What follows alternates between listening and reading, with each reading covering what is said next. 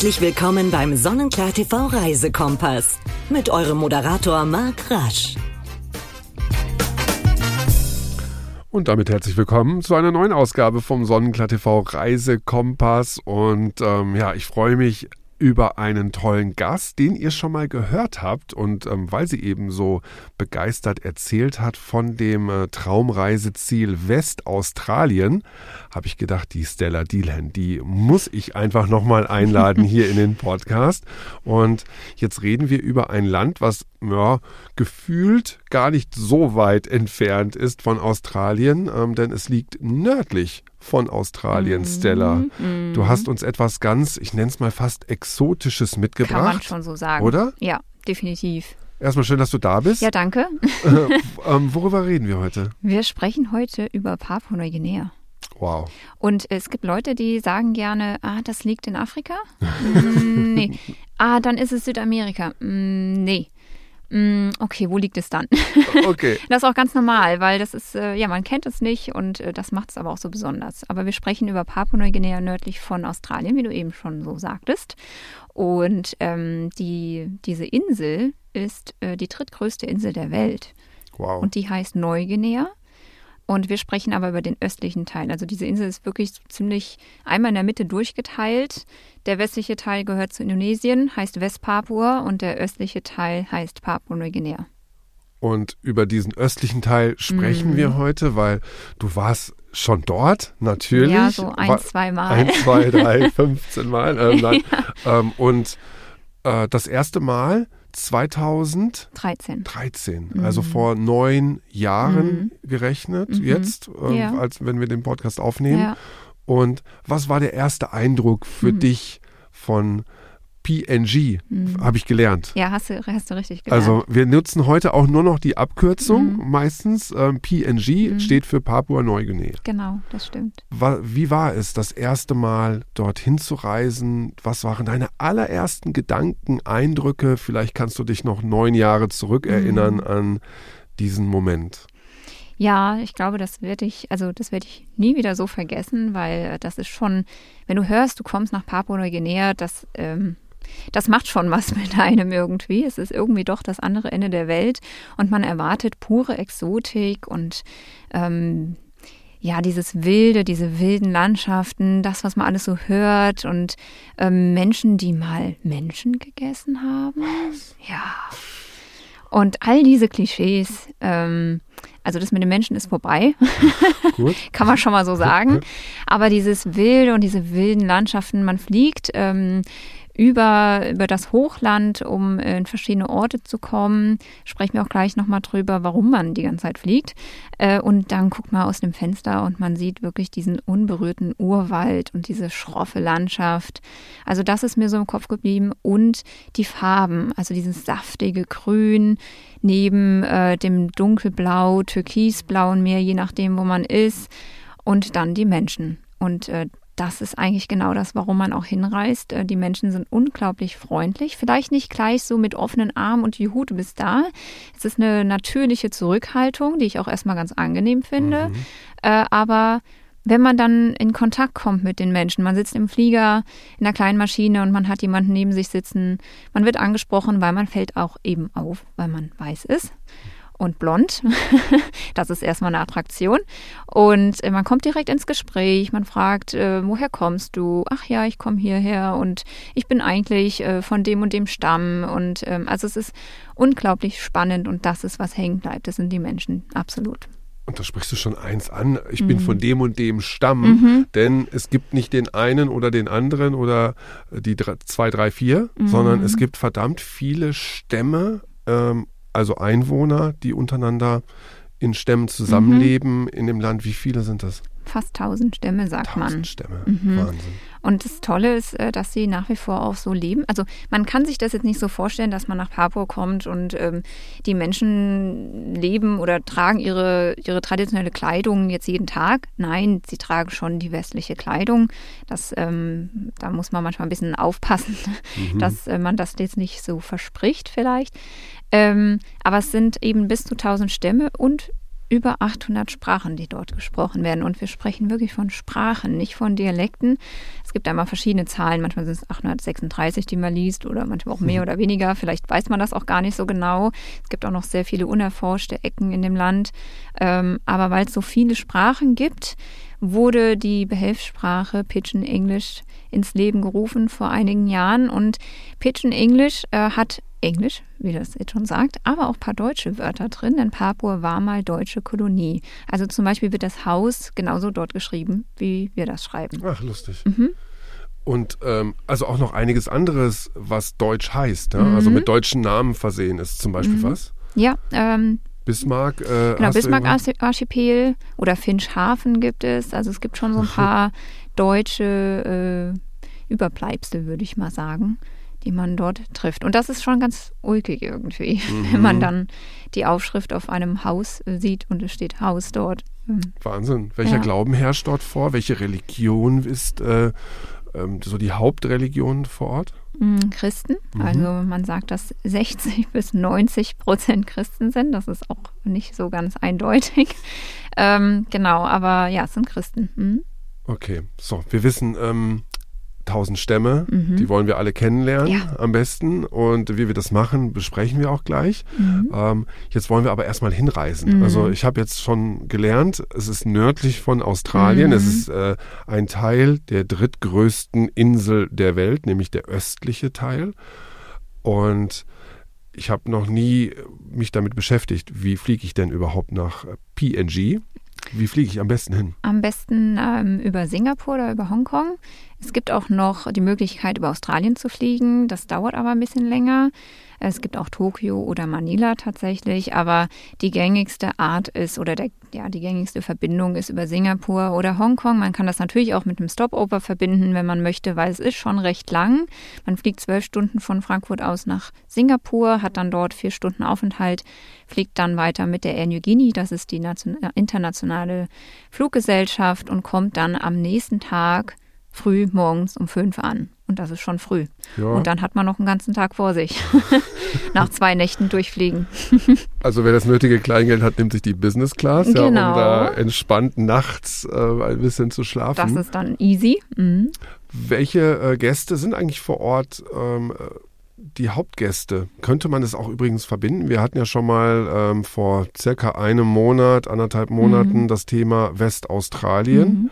Ähm, kann ich das zum Beispiel auch mit einem Urlaub in Australien verbinden, wenn ich sowieso, ich denke mir manchmal, wenn ich sowieso schon in der Ecke bin, mhm. ja, dann mache ich Australien, vielleicht macht man noch Neuseeland mhm. und vielleicht zum Beispiel auch äh, Papua-Neuguinea. Das würde sich natürlich anbieten.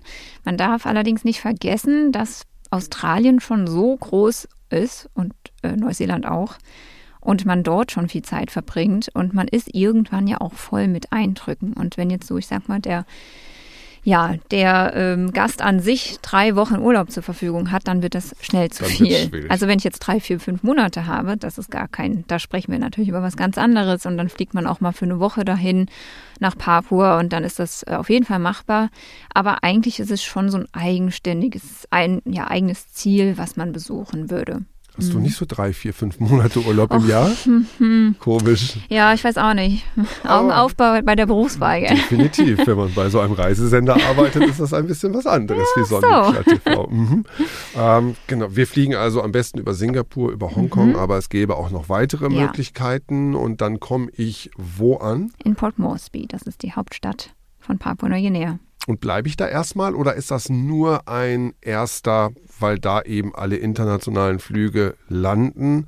Ist das einfach nur mein Ankunftsziel und dann bin ich relativ schnell weiter unterwegs, weil es im restlichen Land einfach so viel mehr zu sehen gibt als vielleicht in der Hauptstadt? Ja, das kann man schon so sagen. Also man kann auch eine Nacht dort erstmal verbringen, ein bisschen akklimatisieren, kommen wir wieder zurück, wie viel Zeit man mhm. hat. Aber ähm, man fliegt nicht nach Papua-Neuguinea, um Port Moresby zu sehen, äh, sondern man fliegt nach Papua, um wirklich verschiedene Regionen im besten Fall zu kombinieren. Ähm, es ist empfehlenswert, auf dem Rückweg noch eine Nacht in Port Moresby zu haben, damit man auch rechtzeitig den Flug schafft und es nicht zu irgendwelchen Verzögerungen kommt. Das ist auf jeden Fall empfehlenswert und man kann dann auch einige Dinge unternehmen, aber sonst fliegt man erstmal zack weiter. Zack weiter. Wohin denn am besten? Zum Beispiel ins Hochland. Und Hochland äh, heißt wirklich Hochland. Ähm, ach so, vielleicht noch mal ganz kurz Mhm. an dieser Stelle. Wir fliegen tatsächlich. Es gibt Ach ja, keine Straße, die aus stimmt. Port Moresby ins Land führt. Okay, also wir nehmen uns keinen Mietwagen am Nee, Flughafen mm-mm. und sind dann erstmal wie Mm-mm. vielleicht in Australien Genau, unterwegs. ja. Ähm, das machen wir in PNG nicht. Nee, also so Self-Drive gibt's nicht. Okay. ähm, weil es keine Straßen gibt. So genau, Papua ist sehr une, äh, Unerschlossen. Unerschlossen. Ja. Mhm. schon Wortfindungsstörung hier am Samstagmittag. genau, ähm, und deswegen ist man ziemlich aufs Fliegen angewiesen. Und dann könnte man zum Beispiel im Hochland starten. Und äh, Hochland wirklich auch äh, Hochland, weil ähm, hohe Berge gibt es hier, unter anderem den Mount Wilhelm mit 4.500 Meter Höhe.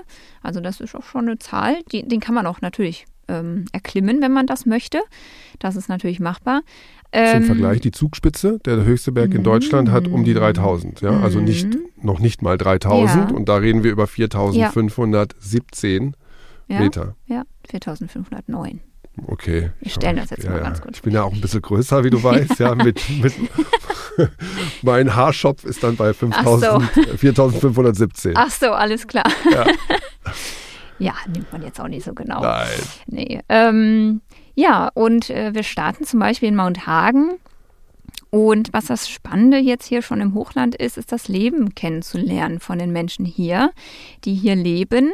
Äh, und das Hochland hat natürlich auch eine andere Temperatur, wo wir sonst eigentlich in den Tropen liegen und tropisches, warmes Wetter haben, ist es im Hochland eher, kann es kühler sein, es ist eher vielleicht gemäßigte Zone, kann man vielleicht sagen. Und ähm, hier wird auch ganz viel angebaut, also ganz, ganz viel Gemüse, auch Erdbeeren gibt es hier. Ach, cool. Und ähm, das mitzuerleben, wie die Menschen hier leben, und das ist schon auch ein hartes Leben, das die Menschen dort führen. Die leben zwar von dem Anbau der, der Lebensmittel, verkaufen sie dann auch bis runter zur Küste, aber es ist schon auch ein sehr anstrengendes Leben und das sieht man den Menschen auch an. Also die Gesichtszüge der Menschen im Hochland sind echt nochmal anders als an der Küste.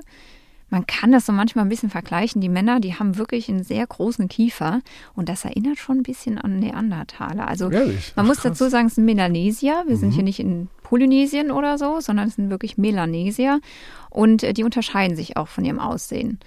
Ähm, Und auch gerade nochmal vom Hochland zu der Küstenregion sieht man wirklich Unterschiede. Und äh, natürlich will man ja auch eine dieser Stämme sehen. Und Natürlich. das geht auch vor allem gut hier im Hochland.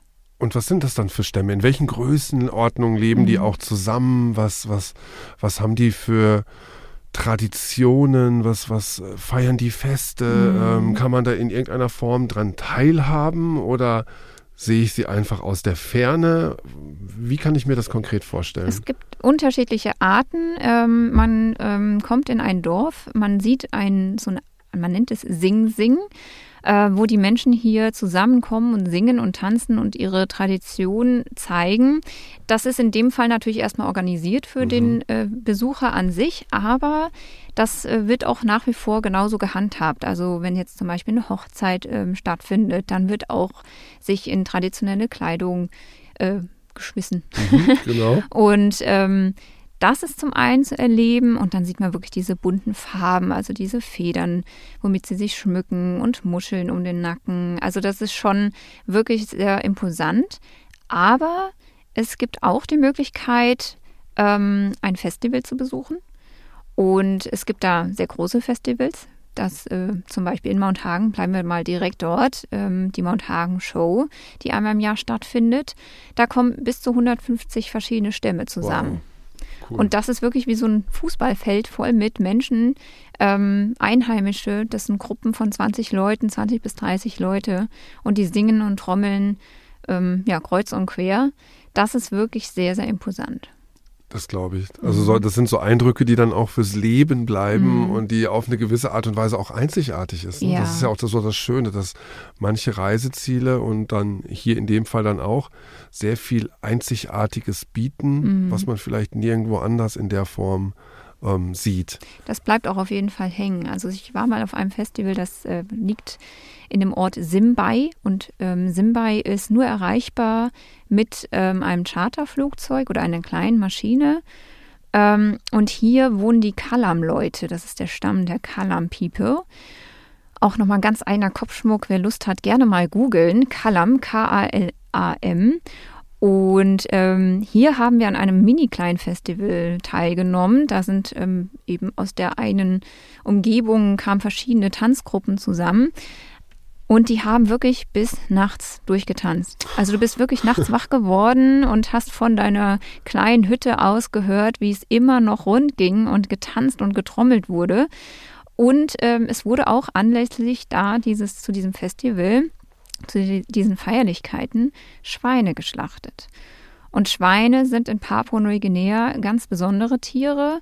Äh, die werden auch nicht mal gerade ebenso gegessen, sondern ähm, Schweine können auch als Teil eines Brautpreises, eines Pride Prizes bezahlt werden. Also in Papua ist es üblich, dass der Mann äh, der Familie der Frau einen Pride Prize zahlt und das kann in Form der Währung China sein oder eben in Form von Schweinen. Stückchen, also das ganze Schwein, was das er dann rüber schiebt, ja? Das Sozusagen, ganze so, Schwein. Ihr, äh, euch gehört jetzt ja. dieses Schweinchen. Und nicht nur eins, im besten Fall auch also mehrere. Also nicht ein Kotelett? Nee. sondern, sondern genau. Oder gerne auch mehrere und je dicker die Schweine, desto mehr sind sie wert. So, okay. Das ist ja eine ganz andere, also hat nichts mit der Religion zu tun. Man ja. kennt es ja von anderen ähm, Ländern auch, wo, oder Religionen eben, wo Schwein nicht gegessen wird.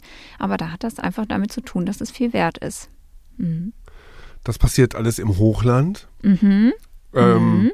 Da sind auch die so ein bisschen die Vögel zu Hause teilweise, ja. oder? Also ja. lass uns mal über das Wappen sprechen ja. von PNG. Wie sieht es aus in etwa und was befindet sich auf dem Wappen? Mhm. Der Bird of Paradise. Der Bird of Paradise. Paradiesvogel. Oh. Ein sehr schöner Vogel tatsächlich. Also rot, grün und gelb ist er. Und ähm, das sind auch die Farben eigentlich des Landes. Das spiegelt es schon so wieder. Und es gibt sehr viele Arten des Bird of Paradise, also weltweit 41. Und in Papua sieht man 38 davon. Wahnsinn. Ja. Die anderen drei? Die waren auch wahrscheinlich die mal dort. Nicht. die, die haben wollten den Weg nicht. zurückgefunden. wahrscheinlich.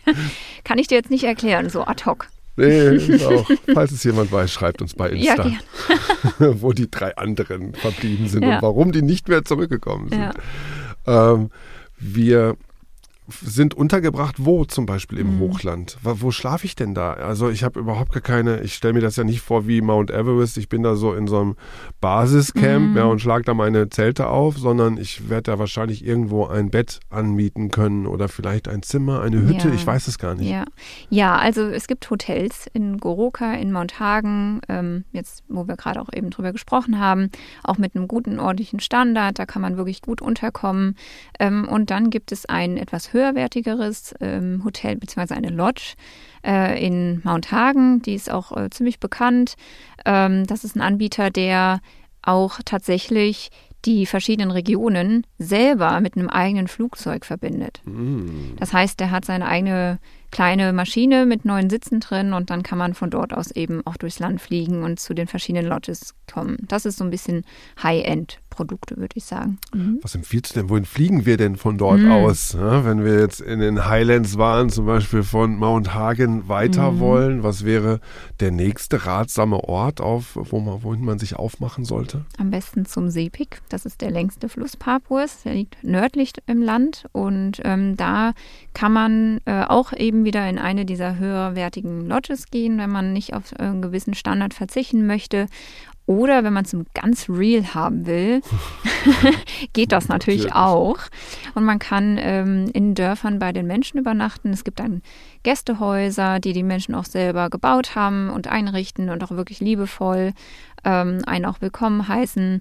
Und äh, das funktioniert auch. Das funktioniert eben auch am Seepik sehr gut. Das finde ich aber auch toll. Mhm. Also das kenne ich aus Kuba ja auch, ne, wo das ja auch funktioniert. Stimmt, ja. äh, neben den Hotels bei Einheimischen Mhm. zu Hause schlafen, die einen dann auch noch verpflegen, Mhm. ähm, so ein bisschen. Mhm. Und Das ist da ähnlich, ja. das finde ich auch richtig gut. ja. Ähm, und was mache ich auf diesem Fluss? Fahre ich Kanu oder gucke ich mir da was an oder bin ich Mhm. mit einem richtigen Boot unterwegs? Fahre ich einfach nur von A nach B oder mache ich wie eine Rundfahrt und komme wieder an den gleichen Ausgangspunkt zurück? Genau, es gibt verschiedene, auch hier wieder Anbieter. Ähm, es gibt eine, ein Schiff auch, man könnte eine Flusskreuzfahrt machen, also im kleineren Sinne, Klar. aber auch möglich. Das wäre dann wirklich ein voll ausgestattetes Boot, wo man auch drin übernachtet. Ähm, alternativ, ja, mit dem Kanu, so wie die Einheimischen selber das auch machen, die hier mit dem Fluss und am Fluss leben und hier alles bekommen, was sie brauchen für ihre Lebensgrundlage. Zum Beispiel die Sago-Palm, das ist äh, eine Palme, aus der sie so eine Art Mehl gewinnen auf ihre, also gibt es ganz bestimmte Technik, mhm. womit sie dann auch backen, das sieht man dann auch. Man besucht Dörfer und kennt, lernt das Leben in diesen Dörfern kennen. Und hier ist auch das Wetter wieder ein anderes als jetzt eben im Hochland. Ähm, da wird es wieder schwül. Und ähm, hier ist wirklich Dschungel. Also hohe Bäume, Bananen, alles, was das Herz begehrt. es ist immer schwül, aber trotzdem gibt es eine äh, beste Reisezeit, nennen mhm. wir es mal. Mhm. Ähm, wenn wir gerade sowieso über schwül und verschiedene Temperaturen ja. reden, weil Hochland ist natürlich ein bisschen kühler, klar, mhm. auf 4000 oder 4500 mhm. Meter eventuell, logisch. Mhm. Ähm, welche Reisezeit würdest du empfehlen? Zwischen Mai bis November ist die Trockenzeit. Okay. Das heißt, das bietet sich an. Man kann eigentlich über das ganze Jahr nach Papua-Neuguinea. Und äh, wenn wir von Regenzeit sprechen, dann heißt das nicht, dass es Tag ein, Tag aus schüttet, mhm. sondern ähm, es kann mal zu sehr langen Regefällen kommen, aber dann hört das auch eben wieder mhm. auf. Also man könnte auch außerhalb dieser Zeit kommen. Und du hast eben gefragt am Fluss, vielleicht ist da erwähnenswert, äh, das ist schon ein bisschen äh, spannend. Es gibt da die Crocodile Man. Und der Crocodile Man, ähm, wie der Name sagt, ähm, für die Menschen am Fluss hier ist das Krokodil sehr bedeutsam. Also nicht unbedingt mehr das Schwein, wie es jetzt eben im Hochland war, sondern das Krokodil. Und die Krokodilmänner, die ähm, wurden früher im Alter zwischen 14 und 16 initiiert. Und die haben dann ähm, Narben am Körper bekommen, die an, die an das Gesicht von oben eines Krokodils erinnern. Also auf den ganzen Oberkörper, an der Brust und am Rücken. Also man muss sich das vorstellen, dass um die Brust herum das Auge des Krokodils ist und zum Bauchnabel hin der Mund des Krokodils. Und äh, heute dürfen sich das die Männer, die jungen Männer aussuchen, ob sie das möchten oder nicht. Ähm, aber es wird dann gesagt, dass die Männer die Weisheit des Krokodils haben. Ist ein Krokodil weise? Das wusste Scheint ich noch gar so. nicht. Vielleicht die Spiritualität. Ja. Ich überlege ah. gerade, ob ich das will. Wieso nicht? Ich war, Wieso nicht? Ja, wieso nicht? Also ich hoffe, das, das ist nicht jeder. so wie früher Tim Thaler, ne? Wenn man einmal sein Lachen mhm. abgegeben hat, dann kriegt man es nicht mehr zurück. Wenn man mhm. einmal die Weisheit des Krokodils hat, ja. gibt man dann die eigene ab oder kommt die einfach noch hinzu? Die kommt bestimmt dazu. Dann würde ich drüber nachdenken. Ja. Dann ist es natürlich völlig okay. Ja. Aber das ist ja eh, also was, was spannend ist, dass es so Mythen, Rituale, ähm, mhm. das ist ja kein Mythos, sondern ist ja tatsächlich mhm. eher ein Ritual. Ja ähm, eine Historie gibt, die so völlig für uns erstmal, also Sehr, mega, ja. also komplett verwirrend ist. Ja, ja? Oder absolut. So, äh, was? Total. Aber das ja. ist natürlich auch das Spannende an genau mhm. so einem Ziel, was am Ende gefühlt der Welt liegt. Mhm. Mit einer, mit Menschen, mit, mit äh, mit einer Landschaft, die man ja nicht so auf dem Schirm hat, mhm. womit man sich vielleicht noch gar nicht so beschäftigt hat. Deshalb mhm. reden wir auch darüber. Mhm. Äh, spannend. Aber das ist es auch. Also es ist so fremd, dass man auch bereit sein muss eigentlich, sich so ein bisschen darauf einzulassen. Und ähm, wir sagen auch gerne, dass wirklich Reisende hier sich wohlfühlen und nicht der Tourist, der vielleicht sich mhm. über den All-Inclusive-Urlaub freut, ähm, sondern das muss schon was für einen sein und der sich dafür entscheidet oder die sich dafür entscheidet. Äh, da geht man wirklich auch mit offenen Augen durch und man, ja, man hinterfragt Dinge auch so ein bisschen, wie wir, wie wir hier leben und wie Menschen in anderen Orten auf der Welt leben. Also es macht was mit ein, das ist wirklich aktives Reisen und ja, und man wird auch dadurch bereichert. Ja. Also, liebe All-Inclusive-Fans, ne, das könnt ihr trotzdem machen. Wir haben da ja bei Sonnenklar TV die allerbesten Angebote für.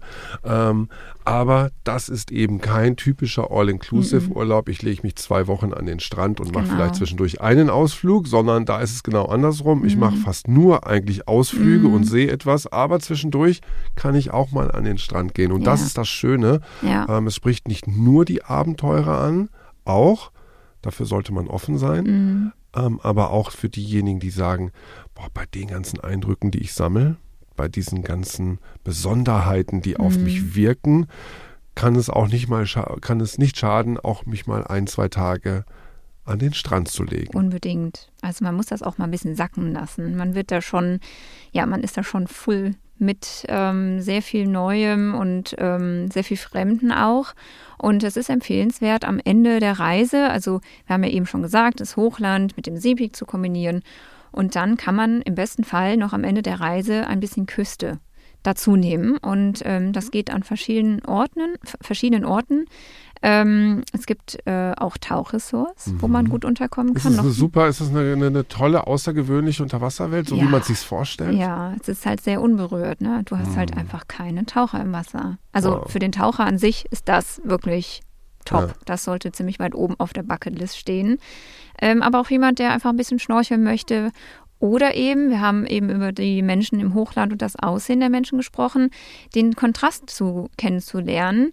Ähm, an der Küste, die Menschen, die haben schon hellere Haut, das geht so ein bisschen mehr in die Richtung Polynesien und es ist eine andere Art von Leben, weil wärmer, es ist am Wasser gelegen und ähm, da gibt es verschiedene Orte. Es gibt ähm, weiße Sandstrände, wo man gut äh, natürlich äh, erstmal die Seele, Seele, baumeln lassen kann, aber auch dunkle Sandstrände von vulkanischen ähm, Ursprung. Und äh, das gibt es zum Beispiel in East New Britain. Das ist eine der größeren Inseln, die vorgelagert ist, New Britain und New Island. Ähm, und äh, da könnte man nach Rabaul gehen. Wow, spannend, mhm. was das alles bietet ja. oder was man alles machen kann. Und ähm, Gibt es, wir haben ja vorhin schon über die Stämme gesprochen. Mhm. Ja, jetzt habe ich am Strand gelegen, ein bisschen, jetzt bin ich geschnorchelt, bin total beeindruckt und jetzt brauche ich aber mal wieder ein bisschen mhm. was, ja, was auf mich einwirken zu lassen. Genug abgeschaltet. Ähm, Gibt es so Festivals zum Beispiel mhm. oder Festival, ich weiß gar nicht, ist das der richtige Ausdruck mhm. oder sind es Stammestreffen, mhm. wie man mhm. sie auch immer nennt? Du hast vorhin schon ein bisschen mhm. das angeschnitten, wo auf einem Fußballfeld mhm. dann 100 Stämme versammelt sind. Ähm, findet das öfters im Jahr statt und an verschiedenen Orten oder ist das tatsächlich nur dort im Hochland gewesen? Nee, tatsächlich überall. Also zwischen Mai und November eigentlich überall verteilt. So zum Beispiel auch in Rabaul. Da gibt es auch ein Festival ähm, jedes Jahr. Das ist ein bisschen kleiner als das, was ich eben erwähnt habe in Mount Hagen. Aber das heißt nicht, dass es jetzt weniger schön ist, sondern es sind dann einfach ein paar weniger Stämme da. Das ist schon sehr außergewöhnlich, 150 Stämme so im, im Hochland Goroka mhm. und Mount Hagen. Ähm, und äh, in, in Rabaul ist es auch deshalb so schön, weil da die äh, Baning Fire Dancer kommen. Mhm. Und die ähm, die springen, das ist, findet abends statt. Das sieht man entweder, wenn man das Dorf besucht, wo die herkommen, oder wenn man äh, auf so einem Festival ist. Ähm, beides ist ein, ein Sing-Sing, wie wir es nennen, wo getanzt und gesungen wird. Und die Baning Fire Dancer, die äh, springen im Dunkeln durch Glut eines Feuers. Wow. Und währenddessen äh, tönt äh, rhythmische Musik mit Bambus und Gesang. Und die Banings, die tragen eine riesengroße Maske auf dem Kopf, die so ein bisschen an das klingt jetzt so, aber es erinnert ein bisschen an Entenschnabel. Sie hören nicht, was du sagst. das ist übrigens auch ein guter Punkt, ähm, als ich da mal war und mir das angeguckt habe, was wirklich beeindruckend ist, ähm, weil es im Dunkeln ist. Man, man sieht das Feuer und die Menschen laufen da wie so in Ekstase durch dieses Feuer und das ist ja auch heiß. Also da, das ist ja, ja. das sind ja andere Temperaturen. Und das habe ich mir mal angeguckt und ähm, da wurde ich so ein bisschen da war meine Kollegin, die stand neben mir vom Tourism Board und ich sagte zu ihr, Daphne, ähm, was, was ist das hier? Also warum machen die Menschen hier das? Also was ist die Kultur, dass das hier der Brauch ist? Und sie guckte mich mit sehr ernstem Gesicht an und sagte mir, also eigentlich dürfen wir Frauen diese Frage gar nicht stellen. Also eigentlich ist das ein, eine, in dem Fall wirklich eine sehr starke Männersache. Und dazu muss man sagen, dass das Land in Papua nicht der Regierung gehört, sondern den Menschen selber. Und ähm, ziemlich überall im Land gehört das Land den Männern. In Rabau und in der Ecke gehört es den Frauen. Und, ähm, Frauen an die Macht. Unbedingt. Bin ich sowieso direkt dabei. Natürlich. Aber das war wirklich eine spannende Sache. Natürlich wenn man dorthin reist, natürlich erfährt man, warum, weshalb und ähm, den Hintergrund. Deswegen reisen wir auch dorthin. Aber ich fand es so ein schöner Moment zu erfahren, eigentlich die eigentliche Kultur sagt, ich darf diese Frage eigentlich nicht stellen, denn hier passiert Secret Man Business. Was gar nicht Secret sein soll, ähm, zum Beispiel deine Tipps auch, äh, was man ähm, alles vorbereiten sollte, mhm. wenn man reist. Äh, mhm. Äh, woran sollte ich denken? Was sollte ich auch nicht machen? Ja, also mhm. kann man ja mhm. auch ruhig mal sagen. Ja. Wir wollen ja nicht nur über immer das all super Schöne äh, sprechen, was es natürlich vor Ort gibt, aber okay, ich brauche einen Reisepass, brauche ich ein Visum. Äh, wie verhalte ich mich vor Ort gegenüber mhm. auch den Menschen? Insgesamt kann ich mich frei bewegen? Ähm, sollte ich bestimmte Uhrzeiten oder bestimmte Bräuche beachten? Mhm. Was kannst du uns damit auf den Weg geben? Also erstmal ist empfehlenswert, die Reise vorab geplant und gebucht zu haben, im besten Fall. Und da gibt es auch verschiedene Anbieter, wo man das ähm, zusammenstellen lassen kann. Das ist einfach deshalb empfehlenswert. Es ist nicht diese Backpacker-Destination, das geht schon auch. Also ich begegne auch immer mal wieder Leuten, die wirklich sich den Rucksack mhm. schnappen und das machen, aber das ist nicht so empfehlenswert. Also man kann nicht los wie in Thailand oder so. Ähm, einfach aufgrund schon der Infrastruktur und weil das Land eben den Menschen gehört. Das heißt, eigentlich muss ich danach fragen, ob ich das Land betreten darf. Ah, also okay. Das vielleicht so im Hinterkopf. Mhm. Ähm, ja, klar, Reisepass, das Übliche. Äh, Visum kriegt man, ähm, hat man lange Zeit bei Ankunft bekommen. Im Moment ist es so, dass man das vorab online beantragen kann. Das geht aber auch sehr schnell und ähm, sehr einfach machbar. Und ansonsten, gut, mit dem ganzen Impfgedöns, also Papua ist offen. Das ist okay. erstmal vielleicht das Wichtigste. Ja. Ähm, da sollte man sich einfach vorab informieren. Das ändert sich ja auch ständig, wie die Regeln sind. Ähm, und ansonsten man komm kann ich sich mit Kreditkarte weiter zum ja. Beispiel oder äh, ähm, komme ich mit am besten mit Dollar dort an und wechsle es irgendwie am Flughafen, weil ich schätze mal meine Bank hier, da werde ich vorher nicht diese Währung, auch wenn ich sie bestelle, bekommen, nee. ähm, sondern ich kann wahrscheinlich nur mit Dollar dahin oder mit meiner Kreditkarte, mhm. aber ich finde da zum Beispiel Geldautomaten oder ich kann zu einem äh, Schalter gehen oder ja, sonst was. Genau, du kannst auch mit Euro anreisen. Also du kannst es vor Ort wechseln. Oder du kannst, ähm, eigentlich gibt es überall in jeder größeren Stadt ähm, ja, eine, eine, Maschine, wo ich mein Geld holen kann. In China, so heißt die Währung. Ähm, genau, das an Kreditkarte ist schon auch machbar. Kann man schon auch mitbezahlen.